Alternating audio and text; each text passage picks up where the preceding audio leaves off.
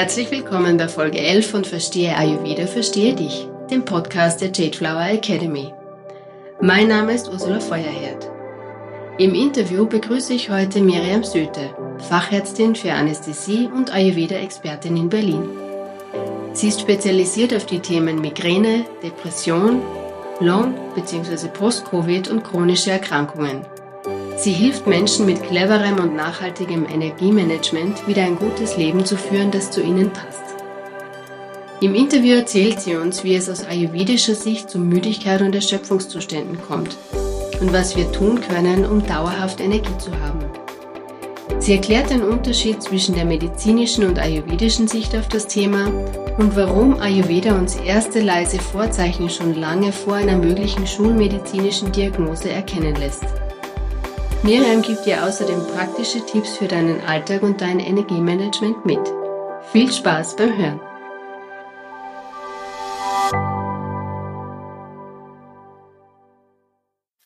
Herzlich willkommen, Miriam. Ich freue mich, dass du heute mein Gast bist.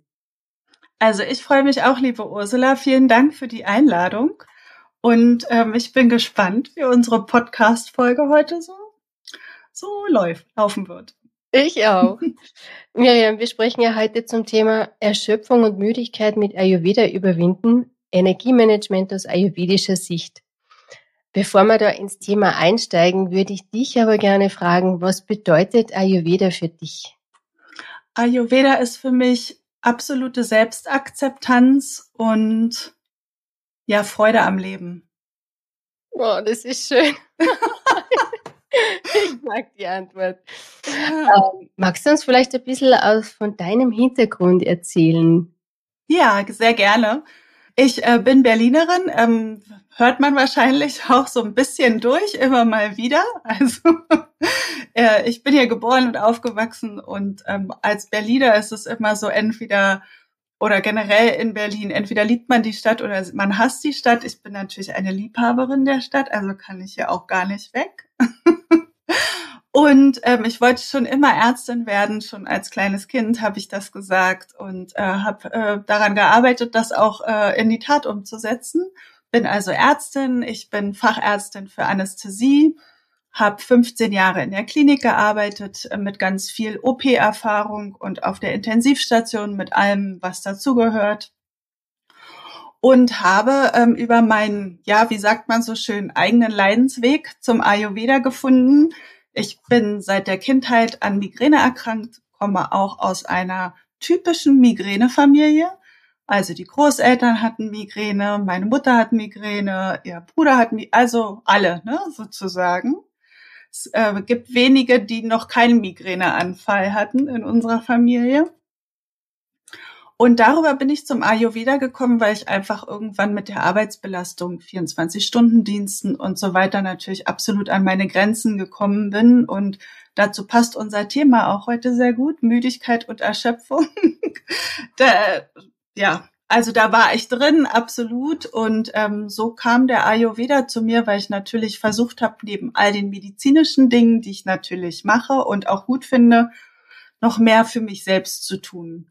Und deshalb auch diese Antwort, Selbstakzeptanz. Das ist ja ganz viel, was, ähm, was man da über sich lernt und auch annehmen darf. Mhm. Und das hat auch dein Migräneweg mit sich gebracht. Das ist ja spannend. Allein ja. der Ansatz, dass es da, dass man das verknüpft. Ja, auf jeden Fall. Also ich bin auch ähm, von der Migräne in medizinischer Behandlung natürlich. Ich bekomme diese Antikörpertherapie, aber es ist eben sehr wichtig, bei all diesen Therapien, die man macht, auch ähm, was für sich zu tun. In, in, wie sagt man heute so schön, im Lifestyle. also in der Lebensumstellung. Und dazu, dazu gehört zum Beispiel, dass ich jetzt nicht mehr in der Klinik arbeite. Ich mache ab und zu im Monat ambulante Anästhesien und bin selbstständig ähm, mit Beratungen, Ayurveda-Beratungen, also dass man auch ähm, im Leben ab und zu mal so Anpassungen vornimmt. Mhm, mh. Ja. ähm, das heißt, du hast selber auch Müdigkeit und Erschöpfungszustände erlebt. Das ist ja absolut, absolut. Mhm. Ja, also gerade 24 Stunden Dienste, da ist also wenn man seine Grenzen kennt, ist es gerade ähm, fast kaum auszuhalten, so einen Dienst zu machen. Ich habe am Anfang meine Grenzen nicht gekannt und habe die kennengelernt und lange übergangen. Und ähm, wenn man sie dann einmal feststellt, dann geht es auch nicht mehr. Mhm. die so das zu ignorieren. Einmal gelernt, dann hat man das Intus, ja? Ja, ja, weil man eben weiß, ich kann nicht mehr, ich kann nicht mehr, aber wenn man weiß, der Dienst hat aber noch acht Stunden, mhm. da hilft ja nichts. Man muss ja, ja da durch. Ja? ja? das ist auch was, was ich übers Ayurveda schätzen und lieben gelernt habe, mhm. die eigenen Grenzen wirklich auch körperlich zu erkennen. Mhm. Miriam, was hat denn ähm, der Ayurveda für eine Sicht auf das Thema Müdigkeit und Erschöpfung? Ja, also man kann natürlich ganz groß ausholen. Ne? Ähm, letztendlich ist es so, wenn wir uns ähm, die drei Doshas angucken, ne? also Vata, Pitta, Kapha, dann ist einfach ganz klar, unsere moderne Welt ist im Vata-System, es ist einfach viel zu viel Stress, viel zu viele Sinneseindrücke, viel zu viel auf einmal. Dann kommt noch der Pitta-Aspekt dazu, wir wollen leisten, leisten, leisten und uns immer selbst optimieren. Das ist was, was der Ayurveda auch nicht in der Art und Weise macht, wie wir das eigentlich kennen. Das ist auch sehr erholsam. Und unser Kaffer kommt in der modernen Welt eigentlich immer viel zu kurz. Und Kaffer ist Stabilität, ist Routine, ist Ruhe, ist ähm, ja Besinnung eigentlich. Ne? Besinnung auf dich selbst und dem, was du kannst und was du möchtest. Und wenn wir das mehr stärken würden, dann hätten wir schon ganz viel getan.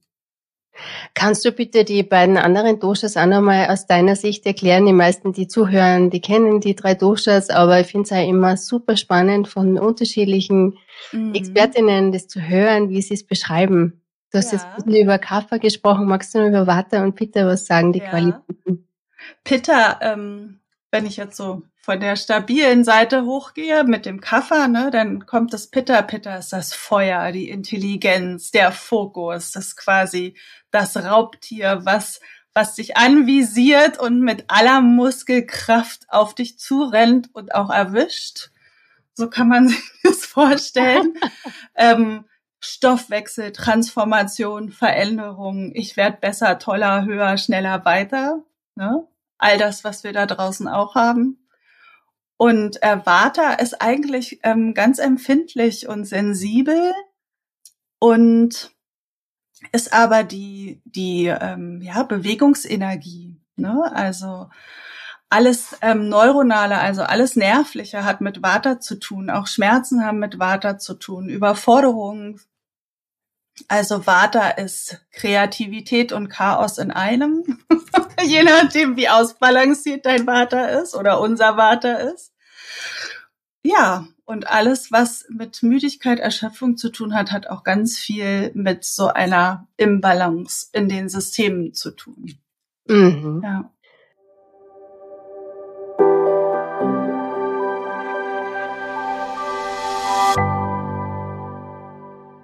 Du hast ja vorher schon angesprochen, dass wir in unserer Gesellschaft, dass da viel Waterüberschuss zustande kommt durch die Art und Weise, wie unser Leben heute läuft und die Geschwindigkeit auch.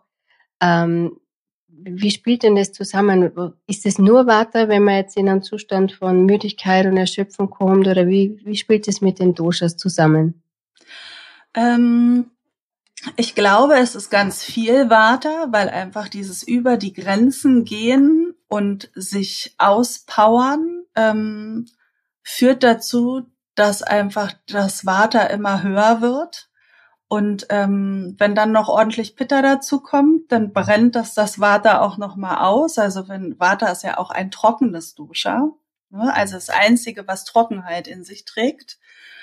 Wenn man sich dann überlegt, da kommt noch Pitter dazu und feuert es richtig aus, dann ist quasi überhaupt gar keine Feuchtigkeit mehr da in dem Vata. Und ähm, ja, alles, was nährt, brauchen wir eigentlich. Ne? Also die Ruhe. Also geht es nicht nur um körperliche Ruhe, also weil das denken wir ja immer, es geht nur um körperliche Ruhe, ich leg mich jetzt mal hin und dann ist gut, aber es geht um geistige Ruhe. Und wann haben wir geistige Ruhe? Eigentlich nie. Ne? Also wie gesagt, ich bin Berlinerin hier in der Stadt. es ist nie dunkel, hier steht äh, nichts still, nie. Ähm, ne? Eigentlich ist da immer Bewegung. Wann kommen wir zur Ruhe? Ne? Wenn man vorm Fernseher sitzt, wenn man vorm Handy sitzt, ganz sicher nicht.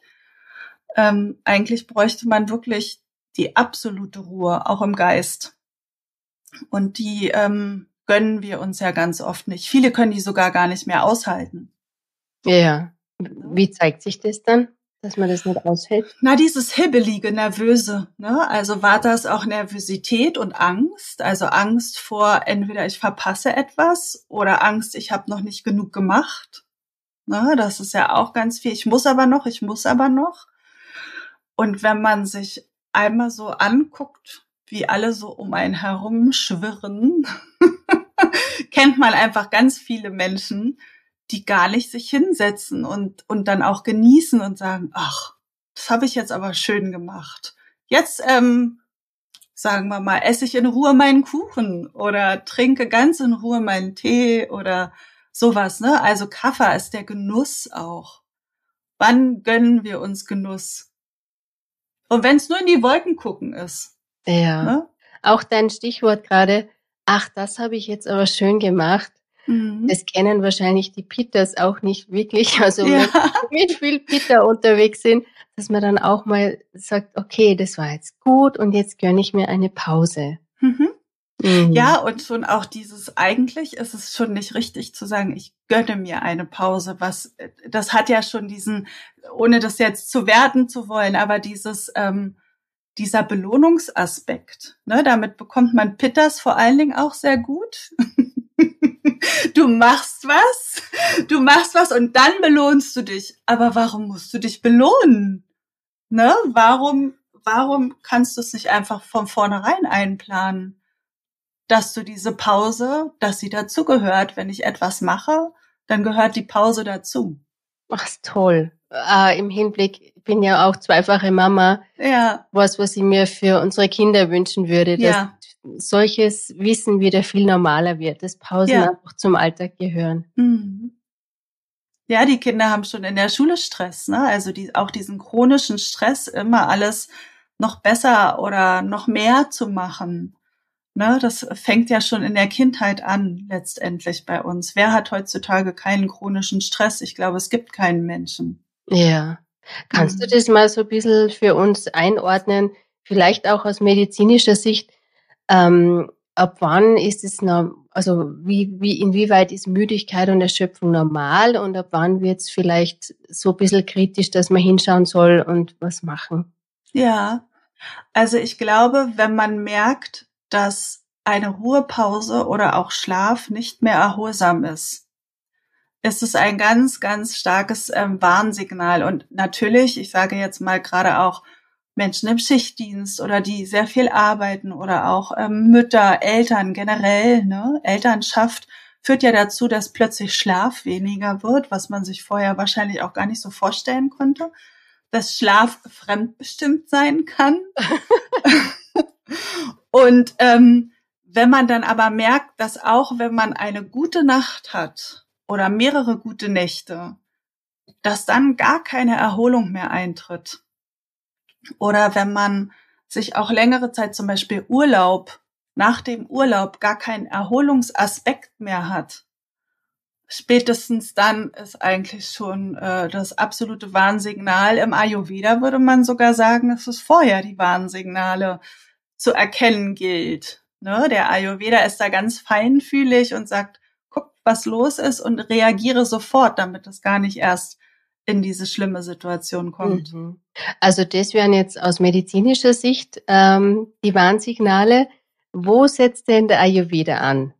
Da der Ayurveda, der ist sozusagen präventiv, ne? Also wenn man das in den medizinischen Worten äh, bestücken würde, der Ayurveda sagt, nähere dich ausreichend jeden Tag in gutem Maß quasi Mhm. damit du gar nicht erst in solche Erschöpfungssituationen kommst und mach es regelmäßig.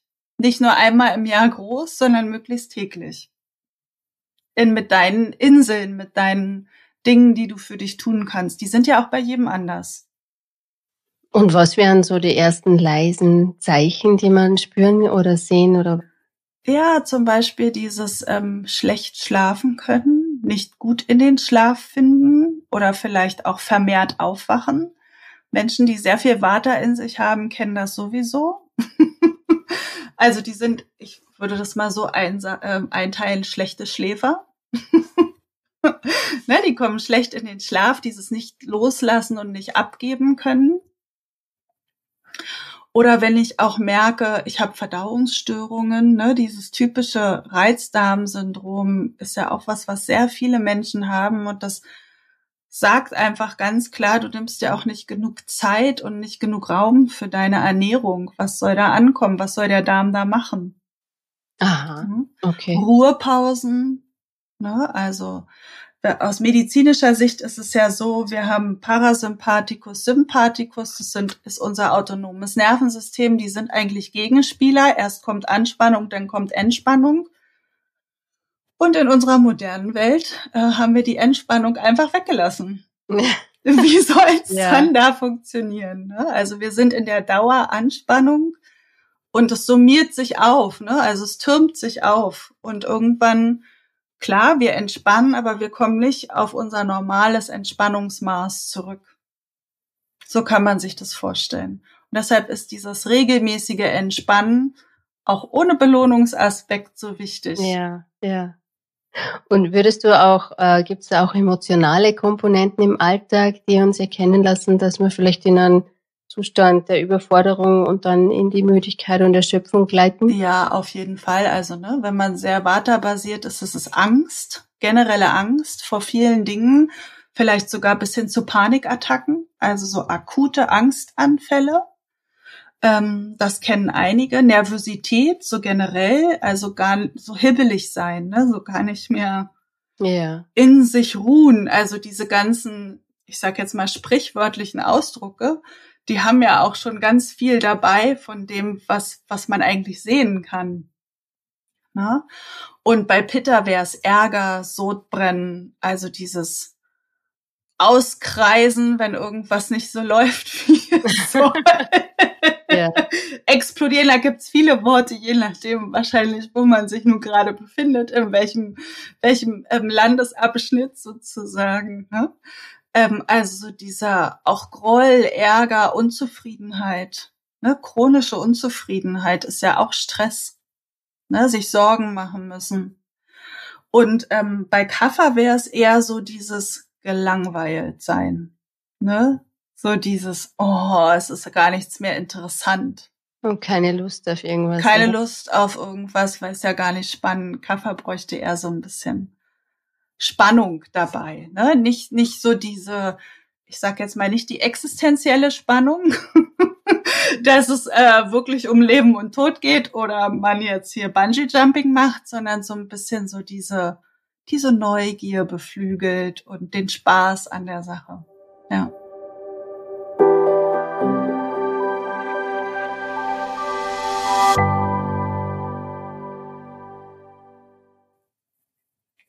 Was tragen wir im Alltag dazu bei? Vielleicht können wir jetzt so ein bisschen was Praktisches. Ja, äh, sehr gerne. Was tragen wir im Alltag dazu bei, dass wir Stress aufbauen und wie könnten wir es machen, um es anders zu tun? Und du ja. als Berlinerin, du kannst das sicher ganz viel auch für die Stadtmenschen, weil da ist es oft gar nicht so einfach, sie da ja.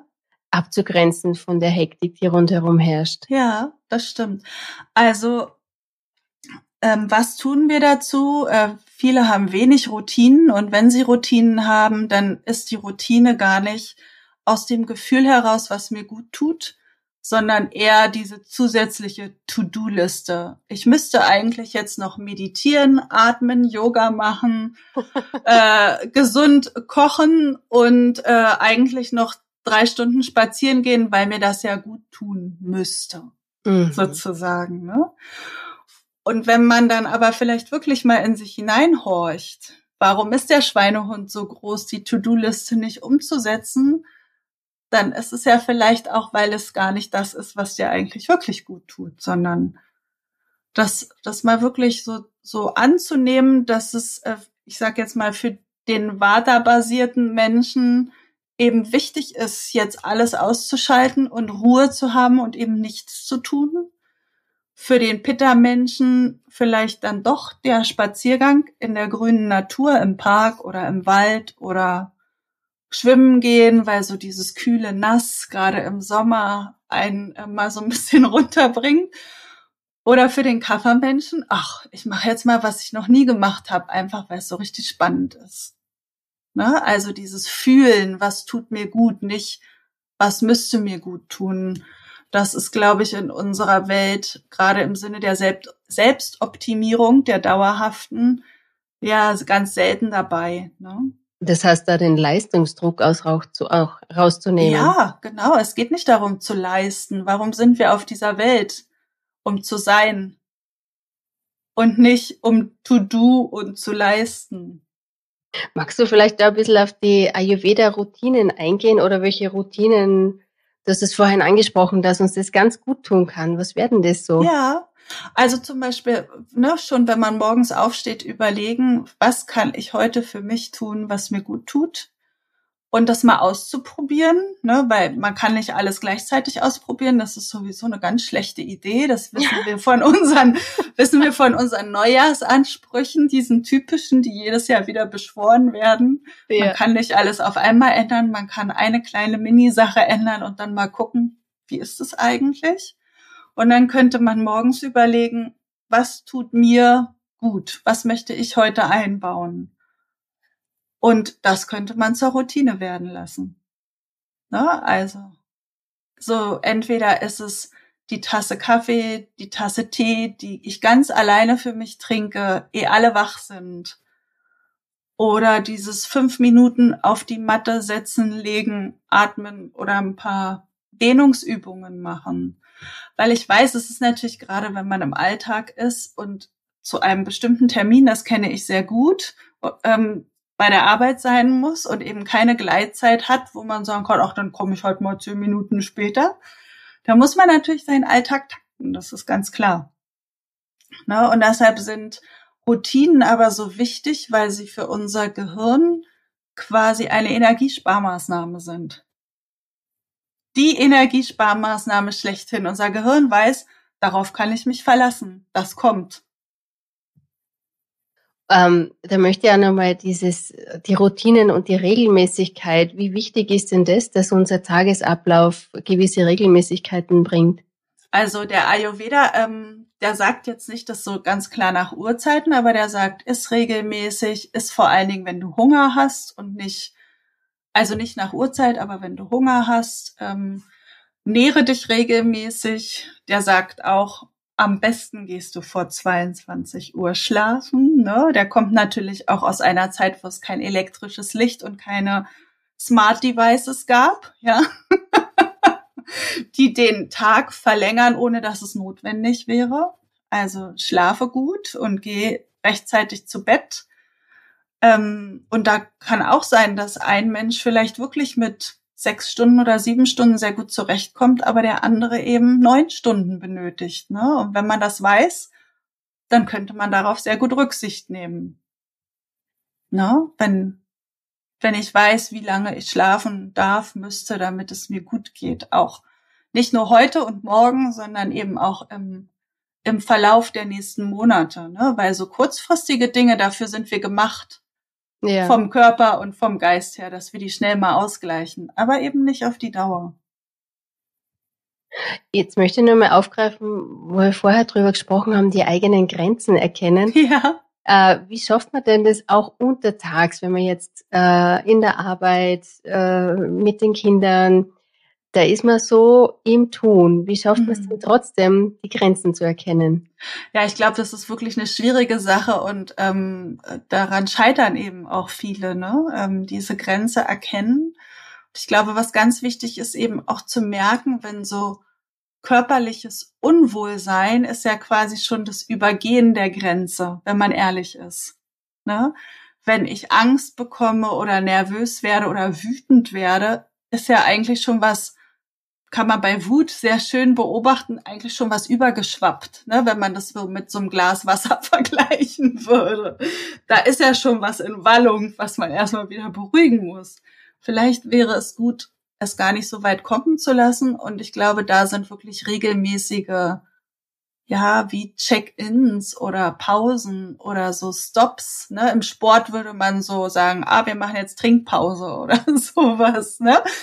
Oder auch so, ja, quasi äh, Punkte, an denen man nochmal überlegt, wie geht's mir jetzt? War alles in Ordnung? Muss ich über was nochmal nachdenken? Und ich glaube, was wir immer vergessen, dass eigentlich Kinder bei sowas auch sehr gern mitmachen würden. Die sind die letzten eigentlich, die sagen, nö, mache ich nicht. Also ich kenne das von meinen Nichten und Neffen, wenn die nicht, ne, also Kinder neigen ja auch dazu, ihre Grenzen zu vergessen, regelmäßig trinken und essen zum Beispiel, kenne ich von den Kindern. Dann ähm, sage ich wir wirklich so dieses, wir machen jetzt Trinkpause. Einmal Stopp. Oder ich war letztens mit meinem Neffen im Schwimmbad, der war natürlich äh, fand er toll, ne? War richtig da am Toben, habe ich gesagt, so jetzt machen wir mal eine kurze Pause, wir atmen einmal aus und ein. Hat er auch voller Inbrunst gemacht. Ne? Also, und dann so, ja, jetzt habe ich genug geatmet. Okay. So. Das kann man eigentlich ganz gut machen. Ne? Wir, ähm, wir denken nur oft nicht dran. Ja, wir, wir sollten es auch vorleben als Erwachsene. Wir denken ja, nicht dran. Genau. Kurze Pausen sind auch Ja, genau. Ja. Genau, oder man kann ja auch sagen, ich habe mich jetzt gerade aufgeregt, das ähm, war für mich auch nicht schön, weil ich ja diese Wut auch in mir so spüre, ne? Und dann kann man sagen, oh, jetzt muss ich aber erstmal wieder runterkommen und jetzt trinke ich ein Glas kaltes Wasser oder nehme eine kalte Dusche und auch Kinder müssen ja mit Emotionen lernen, umzugehen, ne? Aber da wären wir wieder bei den Pausen und das ist ja was eigentlich ganz Einfaches und Praktisches. Ja. Das so viel Nutzen bringen kann. Mhm. Mhm. Auf jeden Fall. Ja, man kann Pausen auch vorbereiten. Ne? Also ich äh, war diejenige in der Klinik, die immer mit dem, ich sage es jetzt mal so salopp, größten Fresskorb ankam. Bei 24 Stunden muss man ja sehr gut für sich sorgen. Ne? Wer weiß, was alles kommt. Und ich habe mir mein Essen vorbereitet. Das erfordert natürlich zu Hause ein bisschen erstmal Logistik. Was brauche ich? Was will ich mitnehmen? Dann muss man es vorbereiten, muss man die Zeit einplanen.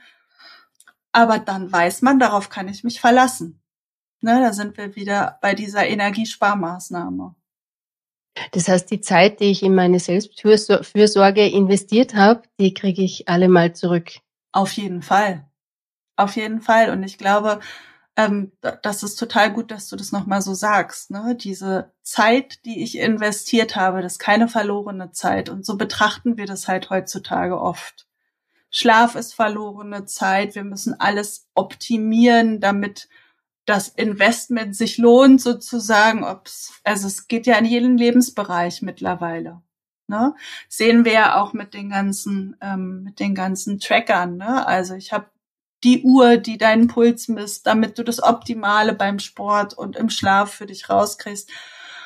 Und ähm, es ist ganz sicher gut, dass es das gibt. Ich bin da auch kein, kein Gegner von oder keine Gegnerin von, aber dadurch verlieren wir natürlich auch die Intuition zu gucken, ist es jetzt wirklich so? Spüre ich das auch oder zeigt mir das nur jemand? Und jemand ist dann die Uhr, ist ein Ding. Ne? Dabei ist es eigentlich in uns angelegt, das spüren zu können. Mm. Und da helfen auch wieder die kurzen Check-ins, wie du so ja. schön kurz, mal reinhören. Was ist gerade mm. bei mir los? Wie geht's mir? Ja. Und dann wird man da auch schlauer und weiser mit dem mm. eigenen Körper. Und ich merke das auch mit den Kindern. Das ist nicht so einfach, seinen eigenen Körper zu handeln. Die brauchen ja. auch Zeit, bis sie das lernen. Was sind Natürlich. die Signale? Was bedeutet es? Ja, und wenn wir es als Erwachsene schon nicht können. ja, wie sollen die Kinder das lernen? Ne? Die gucken sich ja ab. Also ein, gerade in den ersten Jahren ist Imitation eine der wichtigsten äh, Lernmethoden von Kindern, ne? abzugucken und nachzumachen. Und dabei wäre es so clever, wir könnten es eigentlich. Ne?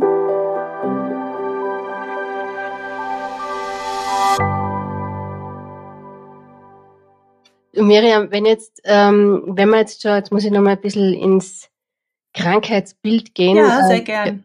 Wenn man jetzt schon in einem Zustand ist, wo man das Gefühl hat, ich bin wirklich chronisch erschöpft, vielleicht ja. bin ich schon in Richtung Burnout unterwegs.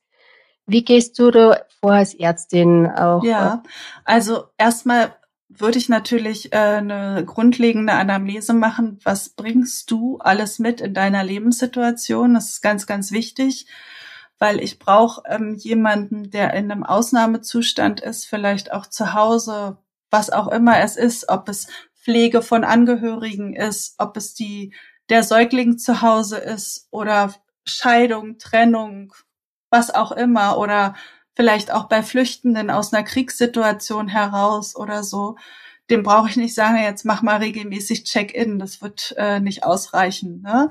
Also man muss wirklich ganz genau auch zuhören, ähm, was bringst du mit, in welcher Situation befindest du dich und da fängt es ja leider in den Arztpraxen, eigentlich Ärztinnenpraxen schon an, sozusagen, dass die Zeit gar nicht dafür da ist. Ähm, also und dann würde ich natürlich medizinisch einmal gucken, gibt es irgendwas, was auffällig ist. Ne? Ich sage jetzt mal so, die High Topics sind Schilddrüse, Blutbild, also gibt es vielleicht einen Eisenmangel, sind die Blutwerte in Ordnung, ne? einfach damit man da geguckt hat, ist da alles in Ordnung. Weil wir neigen in unserer Gesellschaft ja auch dazu zu sagen, na ja, das ist psychisch, jetzt mach dich mal locker, sozusagen. Mm, ja. Ähm, ist natürlich sehr wichtig, ne? dass da wirklich nichts auch verschleppt wird und gut behandelt wird und dann eben die Gesamtsituation betrachten und dann zu gucken, wo kannst du dir konkret für dich etwas schaffen, was dir gut tut. Und viele merken schon gar nicht mehr, was ihnen überhaupt gut tut. Also das ist ähm, gerade so in dieser Extremsituation oft so, dass man nur sagen kann, ich weiß, dass das mir nicht gut tut aber was tut mir gut? Also das, ähm, da darf man dann ganz genau hinhören, feinfühlig hinhören und dann nochmal sagen, oh, jetzt hast du gesagt, ich äh, mach das und das. Aber eigentlich möchtest du das gar nicht. Eigentlich hast du mir vorher suggeriert, dass du dir was anderes wünscht. Ne?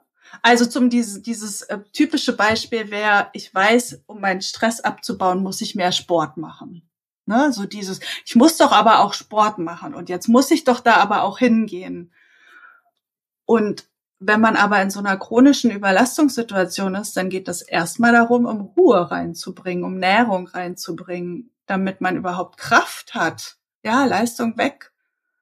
Damit man überhaupt erstmal wieder Kraft schöpfen kann, um sich dann auszupowern vielleicht. Wenn Auspowern das Richtige für einen ist. Ja. Machst du da auch Vorschläge, wenn du sagst, man weiß oft gar nicht mehr, was einem gut tut? Ja, auf jeden Fall. Also ich hatte letztens eine Klientin, ähm, die hat gesagt, und dann war ich beim Yoga und dann ich dachte, ach, Yoga ist ja ganz entspannt und dann haben wir da aber im Krieger gestanden und meine Muskeln haben schon gezittert, ne? Und dann ist das nicht das Richtige. Und der Vorschlag von mir war dann natürlich, Yin-Yoga ist naheliegend oder vielleicht auch Qigong oder gar keine Art dieser Muskelanspannung in der Art, wo man so lange halten muss. Ne, sondern vielleicht auch was, wo man nur so kurzfristige Kraftanstrengungen macht. Ne, also da, da darf man wirklich auch ganz genau hinhören. Ja. Und arbeitest du auch gern mit Kräutern? Mit Kräutern, ja, da muss man halt auch gucken, wie die Bereitschaft ist, ähm, darauf einzugehen, sage ich jetzt mal. Ne? Also und auch wie der Zugang ist. Wenn ich jetzt, ähm, wenn meine Klientinnen erstmal noch gar keinen Zugang zu auch dieser dieser Kräuterbasis haben, dann muss man natürlich schauen. Ne? Aber natürlich, ganz klar, mit allem, was zur Verfügung steht und was die Menschen für sich auch äh, anwenden können täglich, sage ich jetzt mal. Ne?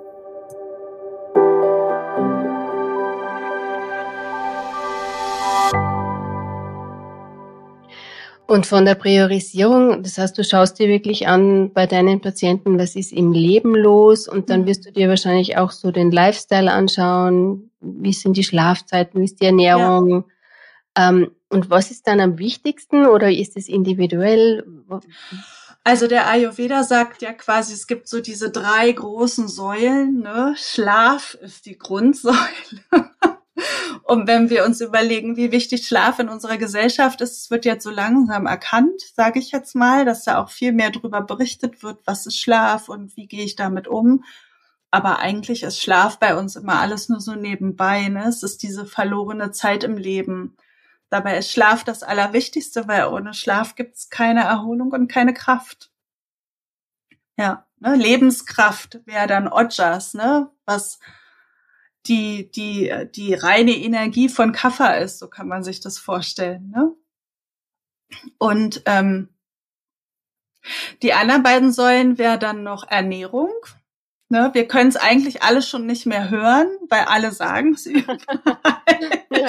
Aber es ist so. Ich meine, wie soll aus uns was Tolles werden, wenn wir nichts Tolles zu uns führen? Ja. Also es kann ja nur das rauskommen, was drin ist, sozusagen. Ne, unser Körper ist ja kein Zaubermittel, sondern der wandelt um in das, was wir brauchen.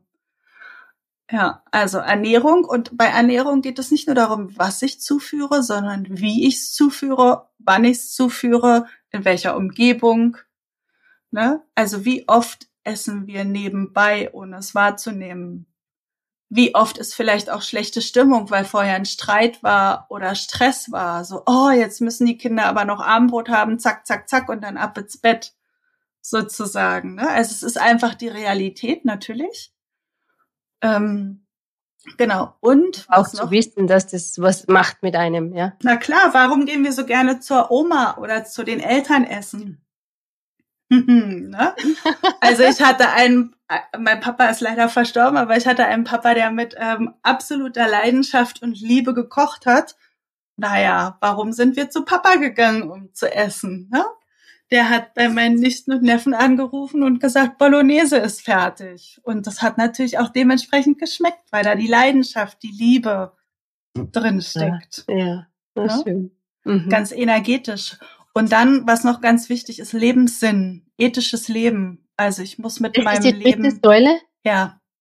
Ich muss mit meinem Leben ja zufrieden sein und auch das machen, was meinen Werten entspricht. Also Leben gegen die eigenen Werte ist ein extrem großer Stressor, den wir oft gar nicht beachten.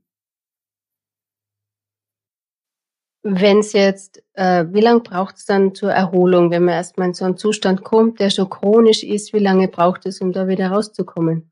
Also meine Erfahrung als Ärztin ist, es braucht mindestens so lange, wie man krank war, um gesund zu werden. Und wenn man sich überlegt, wie lange braucht, braucht etwas, um chronisch zu werden, dann klingt das erstmal vernichtend, ne? Also ja. ja. wenn man sich so denkt, oh mein Gott, ich habe jetzt hier zehn Jahre dran geackert, dass es so ist, jetzt braucht es zehn Jahre, bis es mir wieder gut geht.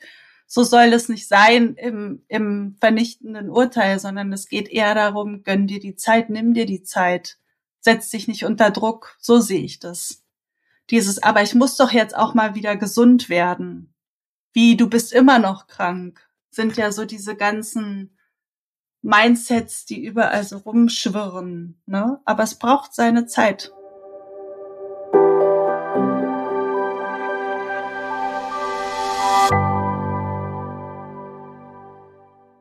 Ähm, ja, magst du uns abschließend noch ein bisschen erzählen, wie du arbeitest oder wie man sie auch mit dir verbinden kann, weil du gibst auch, also du bist in Berlin ähm, und gibst dort auch als Ärztin Ayurveda-Coachings, man kann auch online mit dir interagieren. Magst du ein bisschen erzählen, wie du da arbeitest? Ja, also äh, man kann mich über meine Internetseite auf jeden Fall finden, miriamsöte mit oe.de. Ja, steht dann ähm, auch in den Shownotes. Genau, kann man sich mit mir verbinden. Ich bin sehr aktiv auf Instagram, das ist mein Kanal. Äh, man merkt schon, ich liebe die Interaktion. Deshalb ist Instagram am ehesten mein Kanal. Ich bin auch auf vielen anderen Kanälen, Facebook und so weiter, aber da eben nicht hauptsächlich. Mhm. Ähm, ja, und dann kann man sich ähm, bei mir melden und mit mir einen Termin machen. Ich habe so ein, ohne Werbung zu machen, ein Terminplanungstool, wo man sich selbst eintragen kann und dann kann man das alles planen. Ähm, bei mir gibt es eine erstmal große Ayurveda-Erstberatung. Ne? Wie ich gesagt habe, ich tauche ganz tief ein bis zum Boden am besten. um ja. alles zu erfassen. Ähm, die dauert zwei Stunden mit Vorbereitung und Nachbereitung. Gibt so Fragebögen, ne?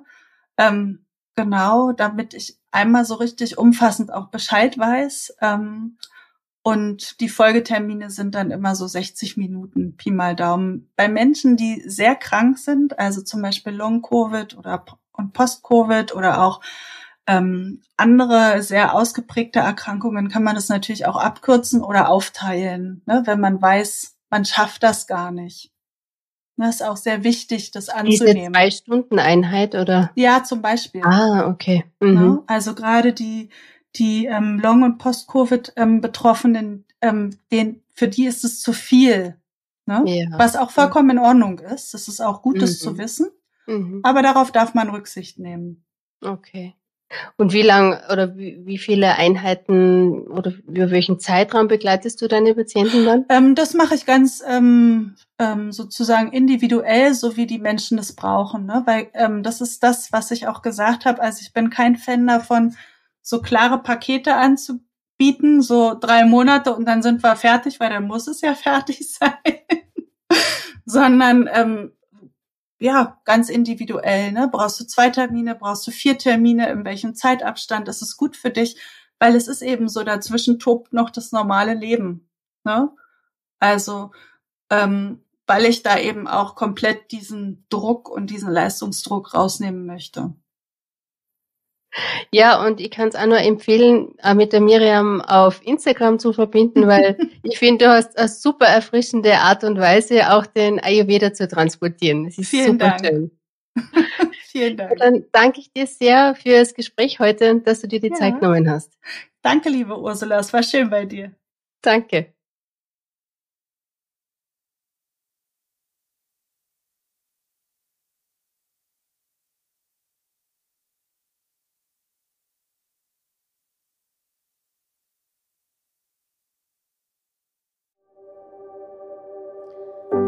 Wenn du das Gehörte hilfreich für dein Leben findest, dann abonniere unseren Podcast, indem du auf Folgen klickst. Wir veranstalten jeden Monat kostenfreie Live-Webinare, unsere New Moon Talks. Melde dich zum Newsletter an, um dabei zu sein und deine Fragen zu Themen aus Ayurveda, Yoga und Jyotish der vedischen Astrologie zu stellen. Hast du Lust, Ayurveda mit uns zu lernen? Unsere Ayurveda Akademie Kurse starten dreimal jährlich. Bei uns lernst du Ayurveda mit persönlicher 1 zu 1 Begleitung für dein Leben anwenden. Ich bin Ursula Feuerherd und du hast den Podcast der Jade Flower Academy gehört.